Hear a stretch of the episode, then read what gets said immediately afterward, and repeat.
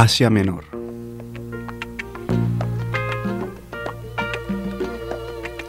Barzani.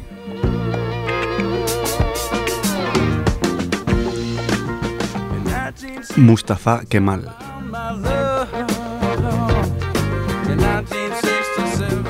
Erbil.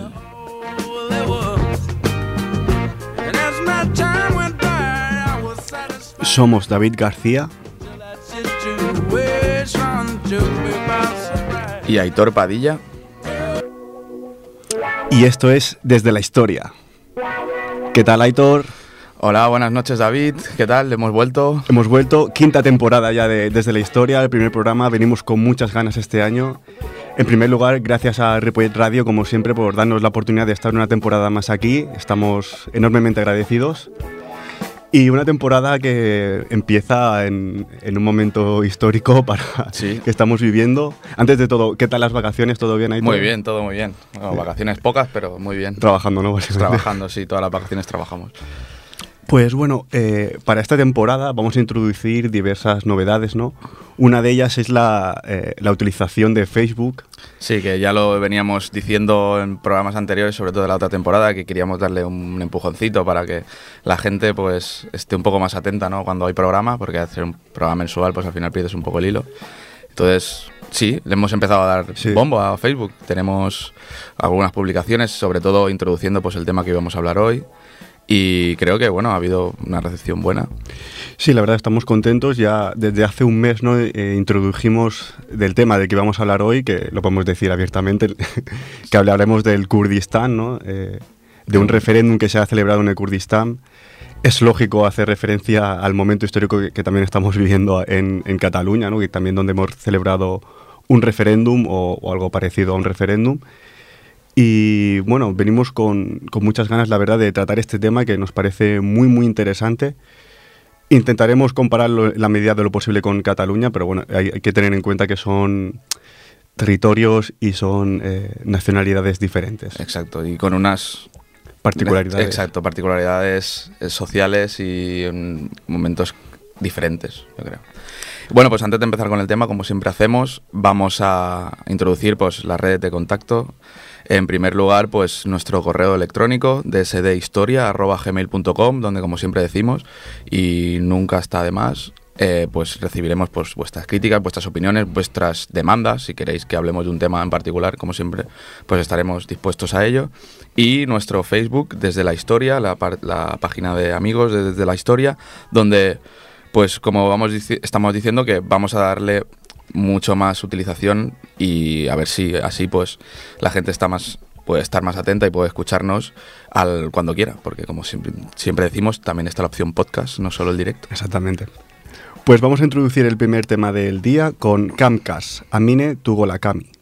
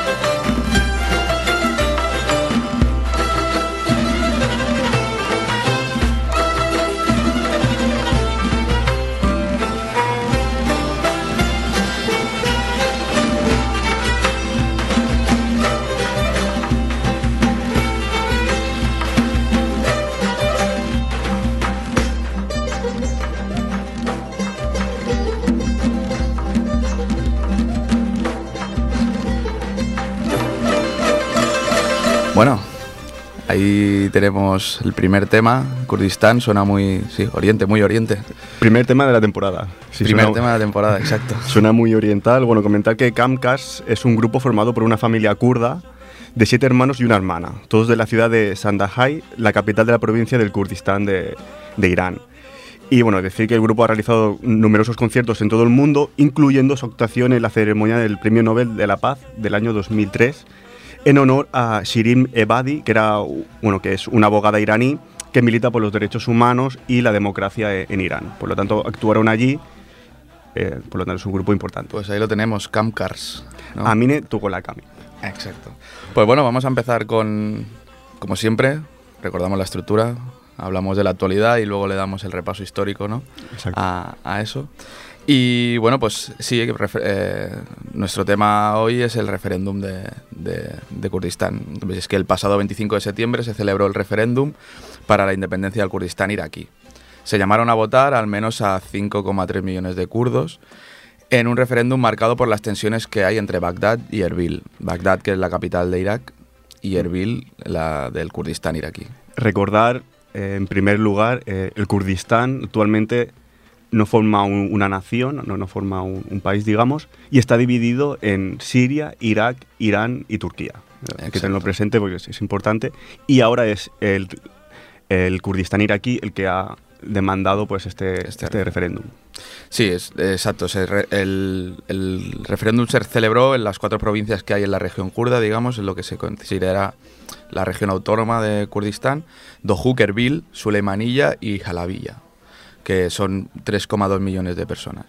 Y también los territorios que están en disputa entre los gobiernos de, de, de Irak y Kurdistán, como sería Kirkuk, Diyala y Nínive, que vendrían a ser 1,9 millones de, de, personas. Decir simplemente que Kirkuk es una de las ciudades de Irak con mayor potencial a nivel de petróleo. Hmm. Sí, digamos que está ahora mismo la, la, bueno, Kurdistán reclama su soberanía porque bueno, eh, el hecho de que hubiese petróleo pues fue una de las eh, bases del Daesh y fueron los que eh, al final bueno lograron vencerlos y están gobernando de facto allí. Entonces están reclamando pues eso la soberanía de, esa ciudad.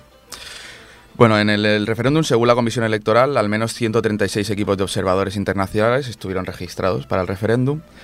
Entre ellos estaba Jon Iñárritu, de Bildu, del País Vasco, y Miquel Burchaco, del PNV.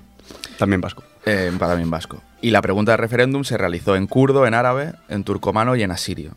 Y la pregunta era, ¿quiere que la región de Kurdistán y las zonas kurdas fueran, fuera de la administración de la región se conviertan en un Estado independiente? Y eso, pues, bueno, como siempre, ¿no? una pregunta no, no, muy fácil de entender y, y, ahora responder. ¿Te suena no la pregunta un poco? Sí, la pregunta tiene un, un, un símil. Eh, como podemos presuponer, este referéndum no ha, sido rechazado frontalmente por las potencias occidentales, Irán, que cerró el espacio aéreo al Kurdistán, y Turquía, que aseguró que este referéndum era una amenaza nacional para la región.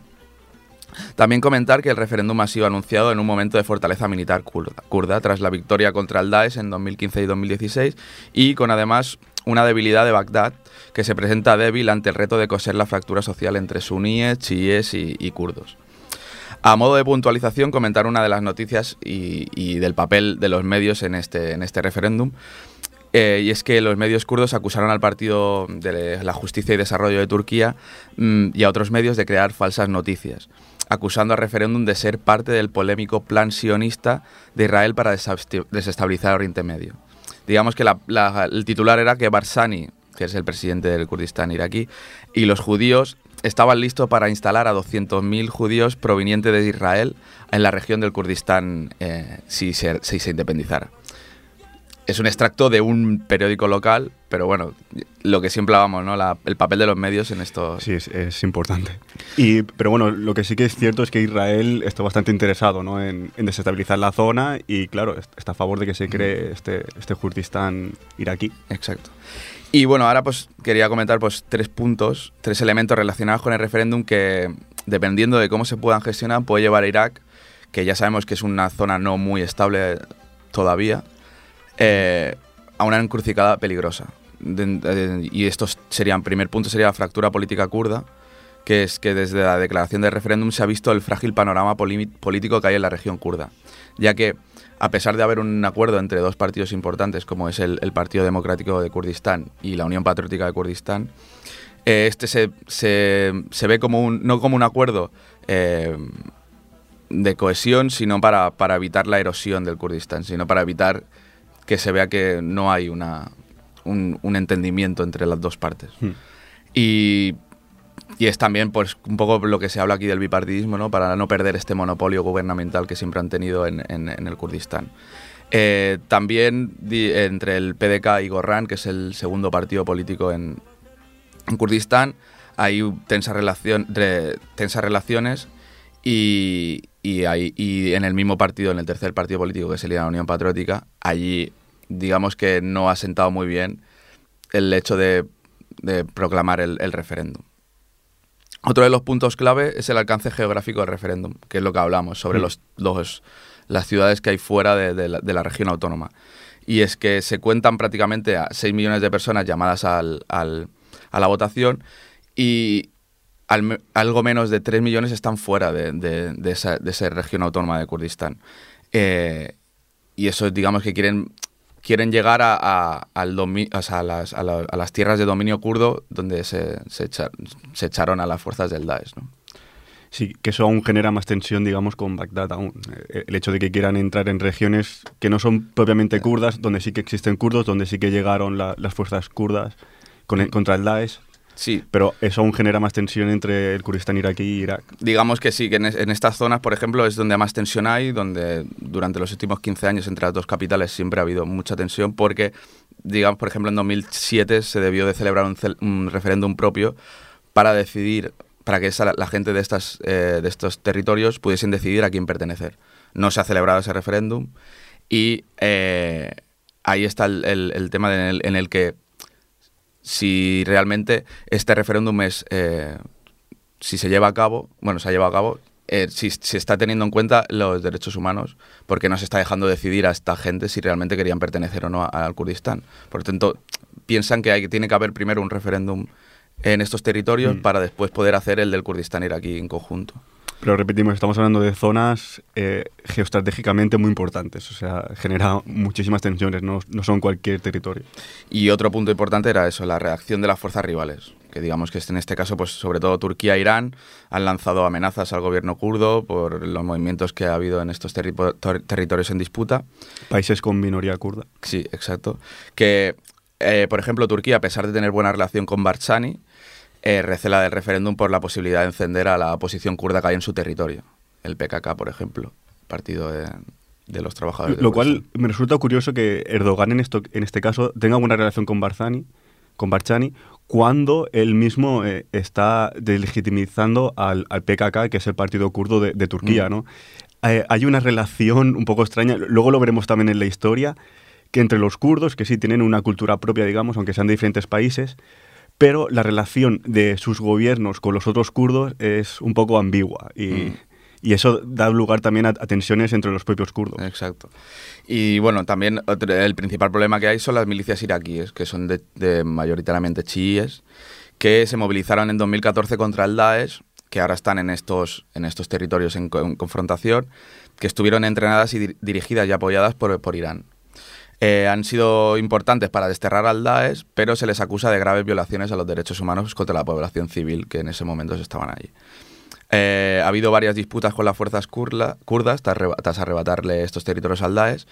Por ejemplo, uno de los líder- líderes de estas milicias, de una de las milicias más potentes que, están allí, que es el, el Unidades de Movilización Popular, eh, declaró que después del Daesh el mayor problema son los kurdos, especialmente Barzani, con el cual dice que es imposible encontrar una solución o la paz eh, en, en esa- en ese territorio.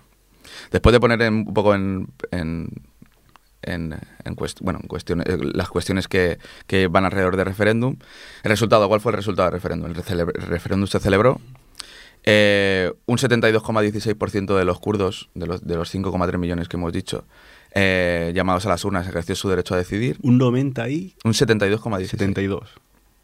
La jornada electoral se desarrolló sin ningún tipo de incidente y los observadores internacionales destacan que fue una jornada festiva y que la gente, bueno, que no hubo ni- ningún incidente. De esos 72%, el 92% de Ah. los votantes se posi- posiciona a favor. Ahí es donde quería ir, porque leí un tuit de un, bueno, de, de un corresponsal ¿no? que está en Turquía, que ha seguido bastante estas elecciones, que dice que el- casi todos los referéndums, cuando una parte supera el 90%, a- algo raro hay. Alguna campaña se ha hecho raro. Que luego también es lo que ha pasado en Cataluña, pero bueno, es un comentario que hizo y, y- y me re- resultó curioso, ¿no? Mm. Pues sí, fue así. Un 92% de sí, un 7% eh, en contra y se registraron un 1% de votos nulos. ¿Cuáles han sido las reacciones a estos resultados? Bueno, pues ha sido criticado a nivel internacional este referéndum por Estados Unidos, por Irán, Turquía, la ONU y la Liga Árabe. El primer ministro iraquí, Haidar al-Abadi, ha pedido a las autoridades kurdas que anulen el referéndum y que acudan a, dialogar en base a la constitución iraquí que establece al Kurdistán iraquí como un Estado federal. Digamos que al final todos los gobiernos instan a lo mismo, ¿no? A basarse en una constitución y al diálogo. Al final todo se basa en el, diálogo. Exacto.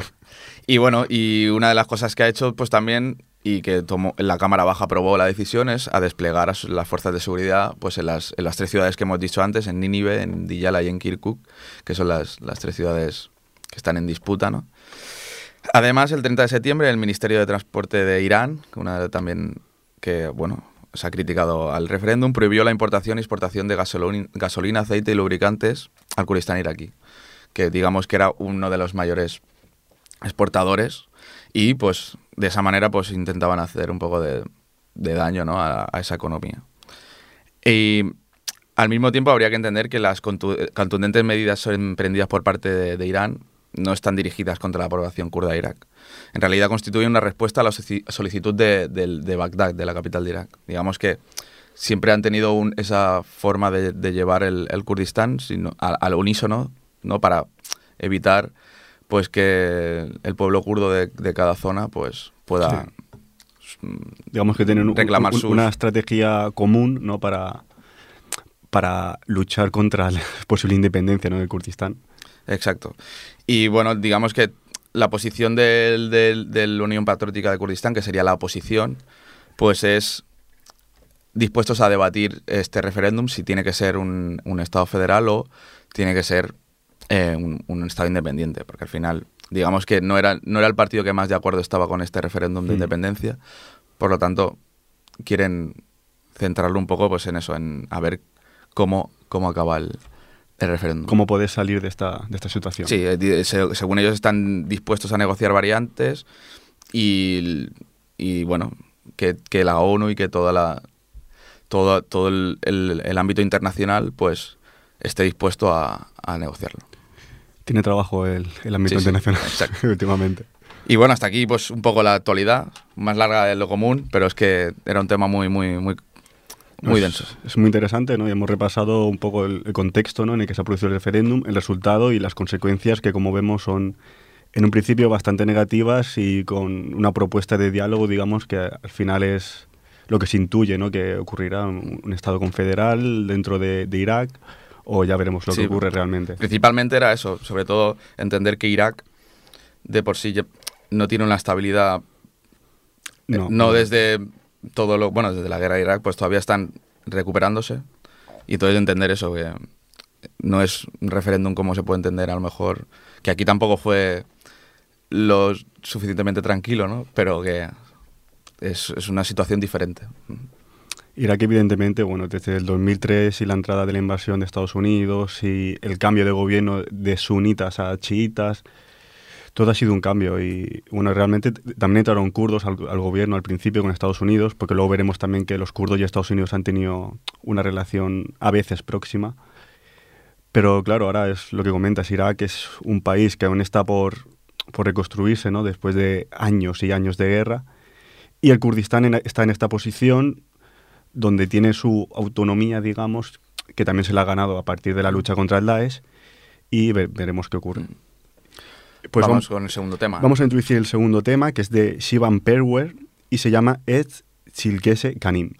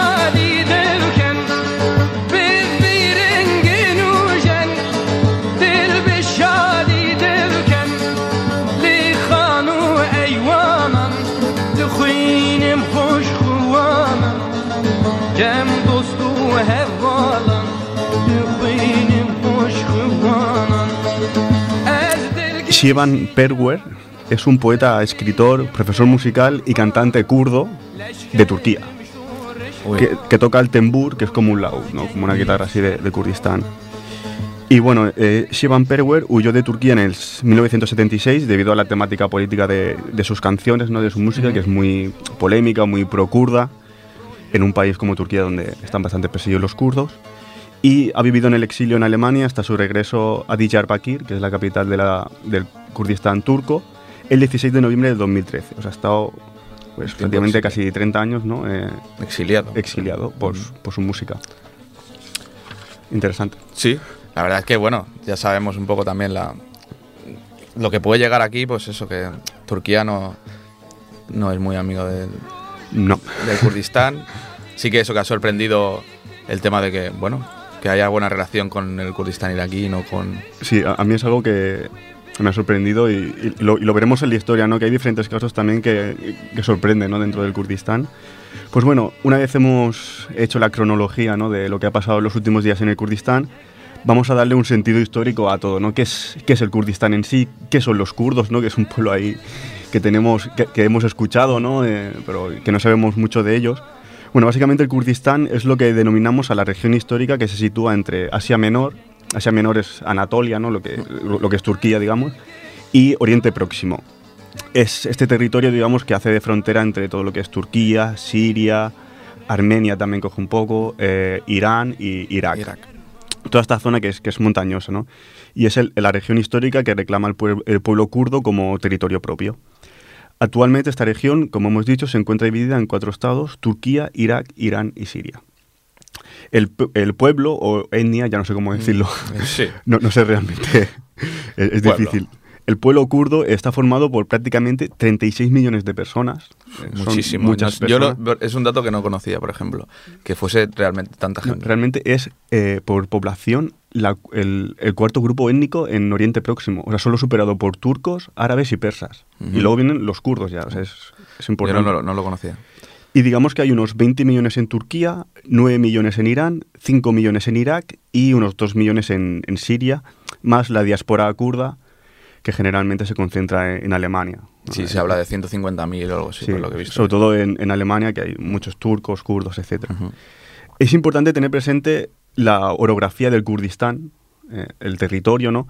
que es básicamente montañoso. O sea, este aspecto determina el carácter fuertemente tribal de, de la organización social kurda. ¿no? Es, un pueblo pues, que sí que eh, vivir en una montaña, en las montañas de, de los montes Zagros, eh, de la Anatolia, les ha permitido tener una autonomía mayor durante muchos siglos, ¿no? Porque no llegaban los, los grandes imperios pero también ha hecho que mantenga una organización social eh, aún un poco anticuada, podríamos decir, muy tribal, Ajá. y, y tampoco que no exista una organización central, digamos, dentro de todo lo que es Kurdistán, y eso también le ha afectado a la hora de, pues, de formar un Estado. ¿no? Sí, exacto, claro. Otro aspecto vital a la hora de estudiar el Kurdistán son las riquezas que tiene. Por un lado, bueno, el potencial acuífero que, que tiene en una zona donde el agua no abunda, Mm. eh, con las montañas que tiene. Bueno, de hecho el Tigris y el Éufrates, que son dos de los principales ríos, nacen en sus montañas. ¿no? De los más importantes de la historia. Exactamente. Y por otra parte, evidentemente, lo que hemos comentado ya antes, el petróleo. El subsuelo del Kurdistán tiene una de las mayores reservas petrolíferas del eh, Oriente Próximo. Encontramos allí la mayoría de reservas de Turquía, Irak e Irán y prácticamente la totalidad del petróleo sirio. Y además hay que añadir pues otros activos como el cromo, el cobre, el hierro. O sea, es una zona realmente muy, muy rica. Rica en materias primas que son importantes, digamos. Son importantes y lo, y lo hace ser una, una región aún más geoestratégica y económicamente pues, muy Exacto. importante, ¿no?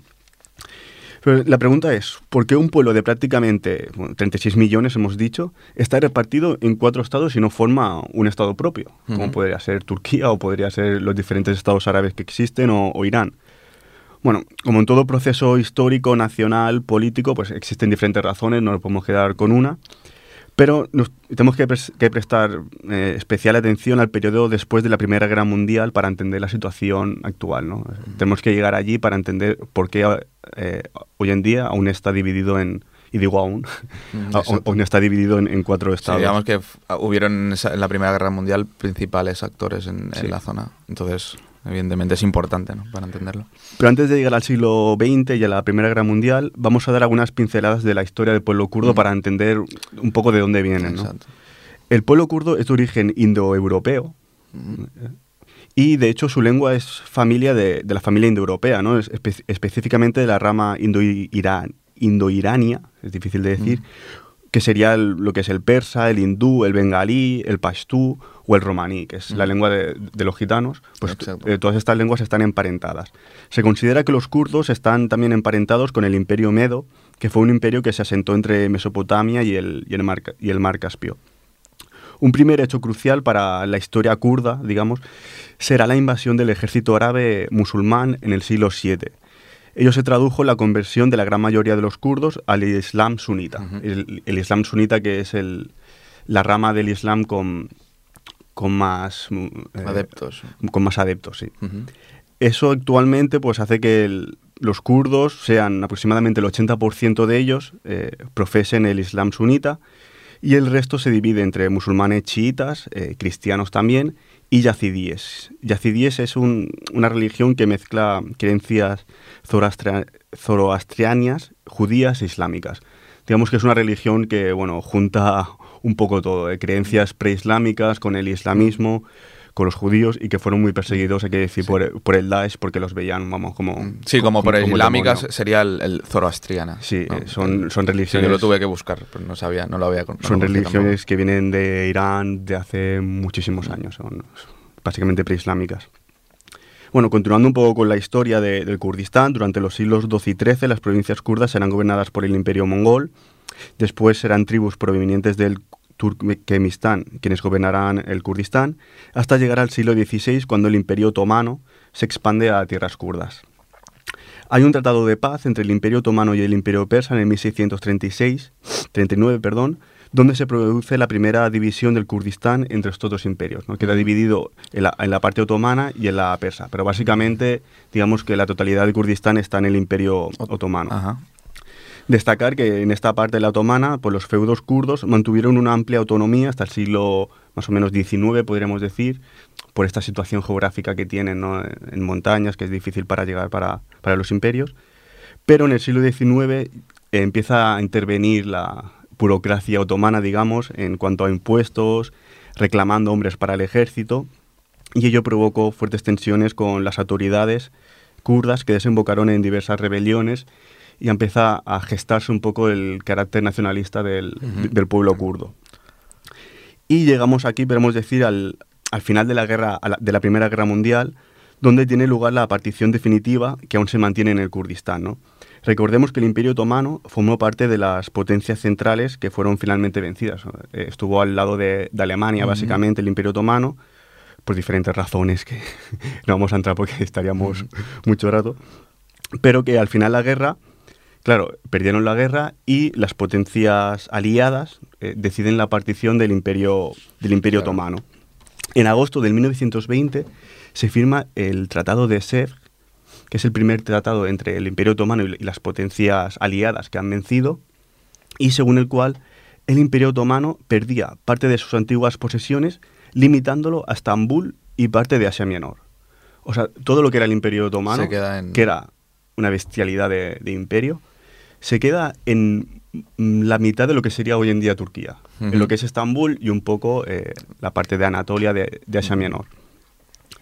Eh, todo ello en favor de franceses, británicos, italianos y, gri- y griegos. ¿no? Por otra parte, según el Tratado de Sèvres, también Siria y Líbano pasaban a administración francesa, el Irak, bueno, el, el Irak sería proclamado más tarde, ¿no? pero podemos- decir que el Irak pasa a administración, pasa a administración británica, se reconoce la independencia de Armenia y de Egipto, que también formaban parte del Imperio Otomano, y todo ello entre otros casos. ¿no? Y en lo que respecta al Kurdistán, se abría la puerta a la creación de un Estado autónomo kurdo. Es decir, decían, básicamente, el, el Tratado de Sèvres decía, el Kurdistán, si su población lo quiere y también lo quiere Turquía, eh, el Imperio Otomano, pues pasará a ser eh, un, un Estado independiente, ¿no? Este posible Estado también, por otra parte, ya dividía a los kurdos, puesto que el, el actual Kurdistán iraní, sirio iraquí, no entraban ya dentro de las fronteras de ese futuro Estado. claro. O sea, era la formación de un Estado con bastantes dificultades, ¿no? por todo lo que ello conllevaba, y además con el territorio bastante limitado. Y dejando fuera a todos estos. dejando kurdos. fuera a bastantes partes del, del Kurdistán. Todo o sea, pese a todo ello, bueno, es la primera muestra internacional de reconocimiento del Kurdistán, ¿no? O sea, sí que hay muchas dificultades, como decimos, no es lo que el Kurdistán eh, preten- pretendía porque no incluye todo lo que es eh, su territorio, pero digamos que ya es una primera muestra a nivel internacional de que se reconoce, de que puede ser un Estado interna- eh, reconocido internacionalmente el. Kurdistán. Obviamente, como podemos llegar a entender, este tratado provocó una fuerte reacción entre los nacionalistas turcos, Porque perdían, perdían mucho territorio. Exacto. Y entre los que hay que destacar al militar otomano Mustafa Kemal, mítico personaje del, del siglo XX, es muy importante, que con el apoyo del régimen soviético básicamente conseguiría vencer a las fuerzas aliadas en todo el territorio de, de Asia Me- Menor y derrocar al, in- al gobierno im- imperial, naciendo así la República de Turquía. Ujú. Es decir, él lo que hizo, eh, bueno, cuando vio todo este tra- tratado, ¿no? Que, que era muy perjudicial para Turquía, para el pueblo eh, turco, pues él, él lo que hizo es formó un gobierno, eh, digamos, eh, un gobierno provisional en, en Ankara, que es la actual eh, capital de, de Turquía, y desde allí ya recogió, eh, digamos, favores ¿no? de, de, por ejemplo, el régimen soviético para acabar con el gobierno imperial, porque aún- aún estaba el sultán. Y recuperar un poco el- la parte Entonces, que se había perdido en ese tratado, claro. sí, derrocó al, al sultán de Turquía, Mehmed IV, que era el, el último que, que ha habido Casi. en la historia del Imperio Otomano, y consiguió pues proclamar la República de, de Turquía en el 1924. Ujú. Entonces, claro, ante estos acontecimientos se celebra otra conferencia de paz, porque ya, ya la de Sèvres ya queda anulada, y se celebra otra, que será el Tratado de Lausana en julio mi- de 1923, según el cual se reconocían las actuales fronteras de Turquía y los kurdos quedaban di- eh, di- definitivamente divididos en cuatro estados. O sea, se reconoce lo que es Turquía hoy en día y el Kurdistán pues queda entre... Digamos que pierde, pierde un poco. Bueno, no se podría decir si pierde o gana. Pierde. Pierde todo el reconocimiento- exacto. El reconocimiento internacional que tenía Claro. entonces. todo el reconocimiento internacional que tenía en, en Sèvres lo pierde en Lausana. Entonces el Kurdistán pues, se queda definitivamente dividido. Entonces, claro, nos preguntamos, ¿cómo se explica este cambio de, de un tratado a otro, ¿no? Est- este, este cambio tan, tan brutal? Por un lado, Mustafa Kemal nunca reconoció el tratado de, de. Lu- Nunca lo reconoció. Para él era eh, una firma que hizo el gobierno imperial, pero para él no tenía ninguna validez. Entonces, él nunca había participado y por lo tanto creyó oportuno que se tenía que celebrar otro tratado, que en este caso fue el de Lausana. Y por otra parte, también para entender todo este embrollo, también tendríamos la hipocresía y el interés de los países oc- occidentales que tampoco quisieron abrir un nuevo conflicto con los turcos. ¿eh? Claro. Eh, la Primera Guerra Mundial fue muy dura, fue un horror, y abrir otro conflicto con los turcos para, para, bueno, para mantener los territorios que podían haber conseguido después de la Primera, de la primera Guerra Mundial tampoco les convenía. Sí, digamos que ya habían conseguido sus objetivos Sí, eh, geoestratégicos. Eh, lo- los británicos se quedaron con Irak, podemos decir, los franceses con Siria y el Líbano, y tampoco quisieron hacer allí más, más sangre. Claro, el, el que salía perjudicado son los kurdos, ¿no? Que pasan de tener un posible Estado a quedarse sin nada, prácticamente. Claro. Entonces, a partir de este momento, como decimos, el Kurdistán queda dividido en los cuatro estados y, bueno, tenemos que dividir lo que es la historia del Kurdistán ya eh, entre el Kurdistán iraní, el iraquí, el sirio. A partir de ahora turco. empiezan los cuatro, kur- los cuatro Kurdistán, ¿no? Exactamente. En este caso hablaremos de los kurdos iraquíes, un poco haremos un repaso porque es de... Al final el referéndum se ha Sí. celebrado allí. Bueno, para hacernos una idea aproximada, ¿no? podemos decir que los kurdos son ciudadanos de quinta clase en Turquía, de cuarta clase en Irak, de tercera clase en Irán y de segunda clase en Siria. En todos son ciudadanos, digamos, bastante perjudicados, pero digamos que dependiendo del país, pues están en una mejor posición o en otra. Turquía es donde presu- eh, presumiblemente están peor y luego vendría Irak ya. Pero están- era donde más gente, me- donde más estaban, Sí, sí, realmente. 20 millones Ujú. tenemos. Eh, así pues, los kurdos iraquíes no han vivido la extrema represión del gobierno turco, pero también sus derechos se han visto negados por Bagdad repetidamente. Primero con la monarquía impuesta por los británicos, de Faisal I y Faisal II, y después con el general Abdul Karim Qasim, y por último con el partido del Ba'ath, con Saddam Hussein como cabeza visible ¿no? a partir de 1979. Eh, tanto Qasim como, Hussein, como Saddam Hussein siempre prometieron más autonomía a los kurdos, ¿no? en un principio siempre quisieron llegar a un tipo de acuerdo, pero al final difícilmente se ha llevado a la práctica. Siempre han habido conflictos. ¿no? Eh, constantemente los líderes kurdos, siempre durante todo lo que es la segunda mitad del siglo XX, pues han mantenido una postura beligerante, para, básicamente para reclamar una mayor autonomía, que en un principio parecía que Bagdad se la podía dar, pero, pero al final no, y, y eso generaba pues Más tensiones. más tensión y muchos conflictos.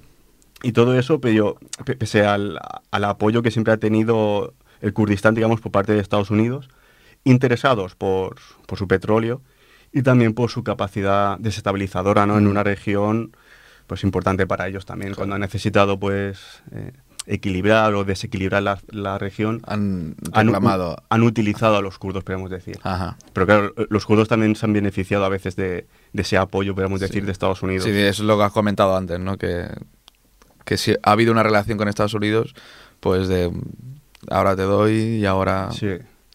Que también es un poco lo que ha pasado cuando, bueno, en los últimos años con el Estado Islámico, ¿no? Que Estados Unidos también ha apoyado evidentemente a, a los kurdos para acabar con el Daesh. Mm. Destacar como hechos históricos significativos para los kurdos iraquíes, en primer lugar, el ataque químico a la ciudad de Halabja, que está al norte de, de Irak, en el 1988, dentro de la guerra Irak-Irán. ¿no? Saddam Hussein y Khomeini estaban en, en Ujú. guerra. Fue la guerra que duró prácticamente todos los años 80. Los kurdos iraquíes apoyaban al Irán de Khomeini de- dentro de esta guerra fronteriza. Y para Saddam ello significó que los considerase iraquíes, iraquíes traidores. Por lo que en marzo de 1988 lanzó bombas de racimo, gas mostaza y otros agentes químicos contra esta ciudad. Claro. Eh, es realmente lo que hizo fue, o sea, fue un ataque químico contra su población. Sí, sí, sí, bueno, y es lo que comentas, si era la parte que estaba a favor de... Digamos que también por eso, por las tensiones que se habían generado en el llegar a tener una autonomía o no tenerla, se posi- posicionaron a fa- a- en contra de Saddam Hussein y él pues... Ya, Lo curioso de este caso es que, digamos que está Irán, Irak y los kurdos de Irán y de y los kurdos de, de- de Irak, ¿no? Y, entre se ellos, intercambiaban el... entre ellos intercambian. apoyo. O sea, Irán está perjudicando a su población kurda, pero a la vez está apoyando a los kurdos de Irak y viceversa. No sé si me he explicado Sí, bien. sí, sí, sí, no, yo lo entiendo, exacto. O sea, e- es una relación difícil de entender, pero claro, al final son intereses. ¿no? Eso. ujú. O sea, tú estás perjudicando a la- tu población, pero a los otros los apoyas, los apoyas porque estás perjudicando con el que estás en guerra. Al Estado grande, ¿no? Es, es algo realmente curioso, ¿no? Que- cosas que pasan en la historia. Al final, con este ataque químico a la ciudad de Jalabja, eh, perecieron más de 5.000 personas. Brutal. Imagínate un ataque químico. eh, Mm. hay, hay narraciones que mejor no comentar porque No. fueron, fueron muy trágicas. Y al final la cosa no queda aquí porque todo ello se encuadra dentro de la llamada Operación Anfal, que se desarrolló entre el 87 y el 88, y en la que el ejército iraquí destruyó más de 1.200 poblados mediante bombardeos, ejecuciones y deportaciones masivas, y se calcula que pudieron morir unos 180.000 kurdos. Mm, Muy bestia. Mm, e- ellos- Eso es Sam Hussein, ¿no? Eh, porque claro, él, él fue uno de los responsables directos y también lo fue su primo, que se llamaba Ali Hassan al-Mahad, conocido como Ali el Químico, que como digo, era el primo de Sam Hussein y que fue condenado a muerte en 2007 por estos hechos. Sí, a ver, evidentemente tenía que ser uno de los...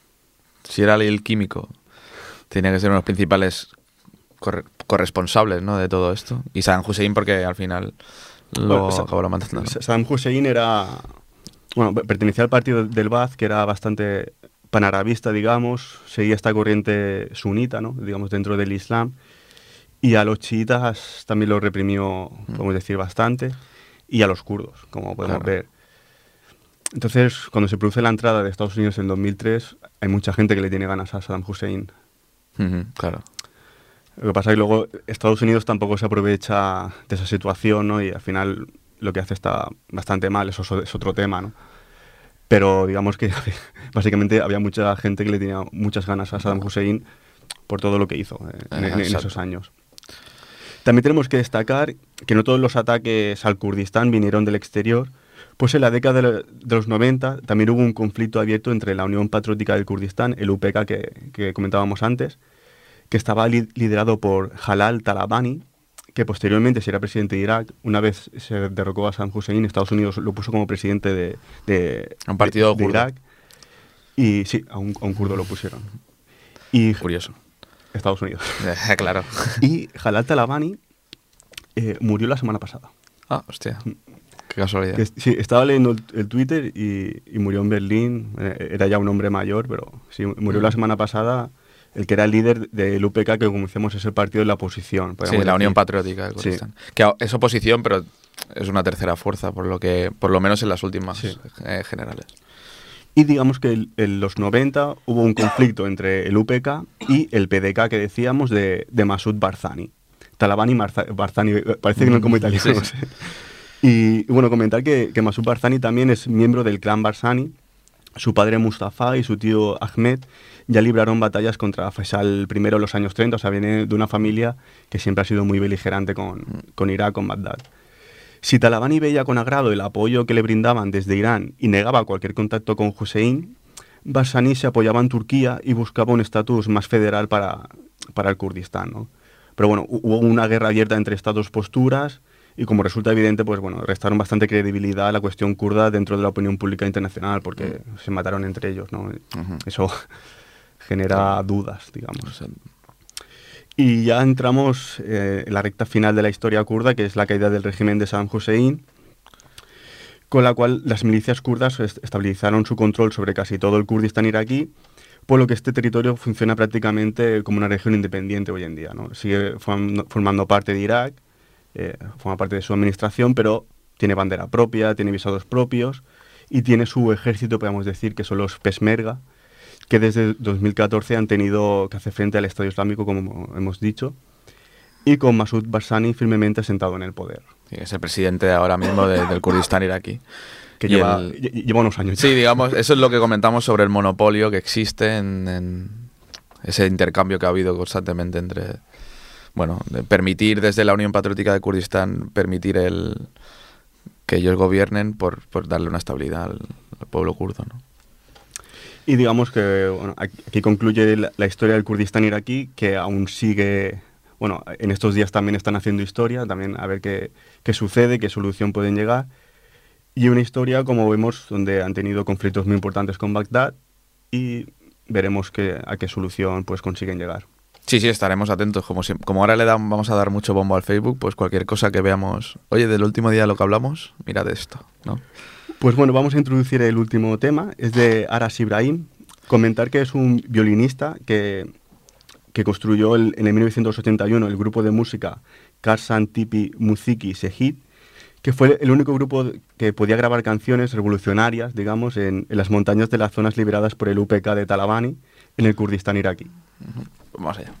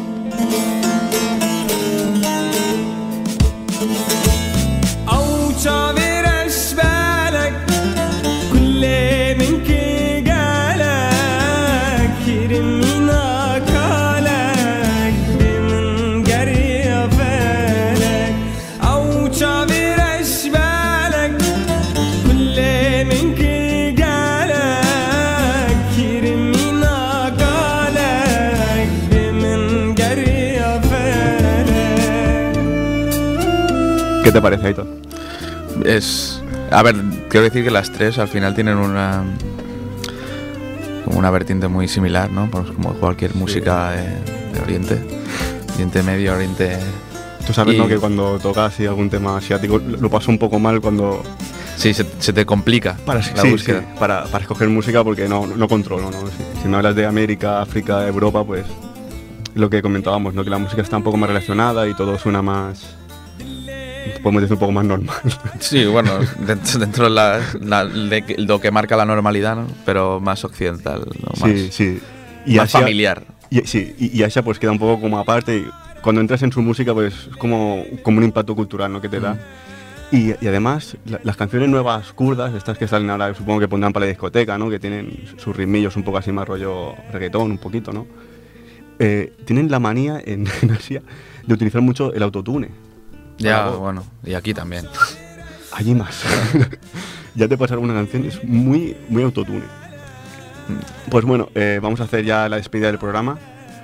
Comentar que, bueno, el, el Kurdistán, lógicamente, es una región eh, que no está muy tratada a nivel de los medios de comunicación aquí y nosotros la información que damos pues es a partir de, de, bueno, de periódicos, de internet, también de libros, tenemos una bibliografía detrás, ¿no?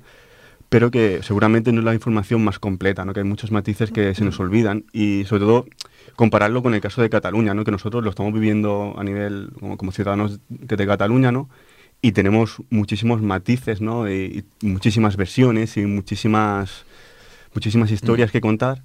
Que claro, en el caso de Kurdistán, eh, si lo comparamos, pues se nos queda corto. ¿no? Es como si en Kurdistán quisieran hacer un programa de, de Cataluña, ¿no? que también obviarían muchos, Muchos mu- matices, Muchos exacto. matices. Sí, desde ahí siempre nosotros estamos, intentamos estar en un punto medio. ¿no? Sí, intentamos ofrecer la información que nos llega, pero nos gustaría pues, ofrecer más. Imagínate que somos eh, alemanes y, queremos y tenemos un programa desde la historia en Alemania y queremos hacer un programa de Cataluña. Eh, yo me pregunto, ¿qué contaríamos realmente de Cataluña?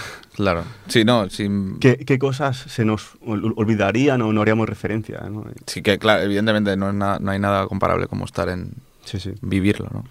Y eso, es importante destacar, pues que muy probable que se pierdan muchísimos matices, que nosotros desde aquí pues lo hacemos Sí. muy humildemente y queremos No. pues llevar, traem- también traerlo, ¿no? A Sí, traer algo no, de lo que eh, se habla poco y... acercar la historia y, y bueno, también es lo que comentábamos, que estamos en un momento histórico aquí. Mm, yo como historiador al menos, pues bueno, es, fascinante ¿no? el momento histórico que estamos viviendo. Luego como ciudadano ya es otra cosa lo que opino, deje de, de opinar, pero como historiador pues es muy emocionante ¿no? Eh, vivir todo lo que estamos viviendo estos días. Y es más importante que nunca pues eh, estudiar historia, creo, Mm. porque se dicen muchas cosas de la historia, desde un bando y desde otro desde partidos políticos, etcétera, que a lo mejor pues puede estar más o menos manipulado, ¿no? Y en ese sentido, pues el ciudadano tiene que ser lo más crítico posible con, con esa postura histórica, leer y tener su, su propia eh, crítica historia, su propia posición, ¿no? Para luego rebatirlo o, o afirmarlo, etcétera. Sí, eso siempre lo hemos dicho, ¿no? que no nos centremos en que hay muchísimas fuentes y que hay que crearse una opinión. No, No hay que seguir una porque sí, sino creártela tú a partir de todas las opciones que tienes. Sí, lo- luego de, de un hecho histórico podemos tener muchísimas interpretaciones, ¿no? Pero lo importante es que tengamos una información lo más válida, fidedigna posible, ¿no? Sobre el hecho político histórico en cuestión. Exacto. Pues dicho este aquí el, el- la valoración final donde, bueno, llamamos a todo el mundo a, a culturizarse, ¿no? Y a entender todo lo que está pasando. Siempre hay que por su culturizarse. parte, su- de su propia su propio pie, pues bueno, da- damos por finalizado el programa, el primer programa de la quinta temporada de- desde la historia. Como siempre, muchísimas gracias a Ripoller Radio 91.3 FM donde, y ripollerradio.cat, donde podéis escucharlo tanto en directo como en podcast. Muy buenas noches.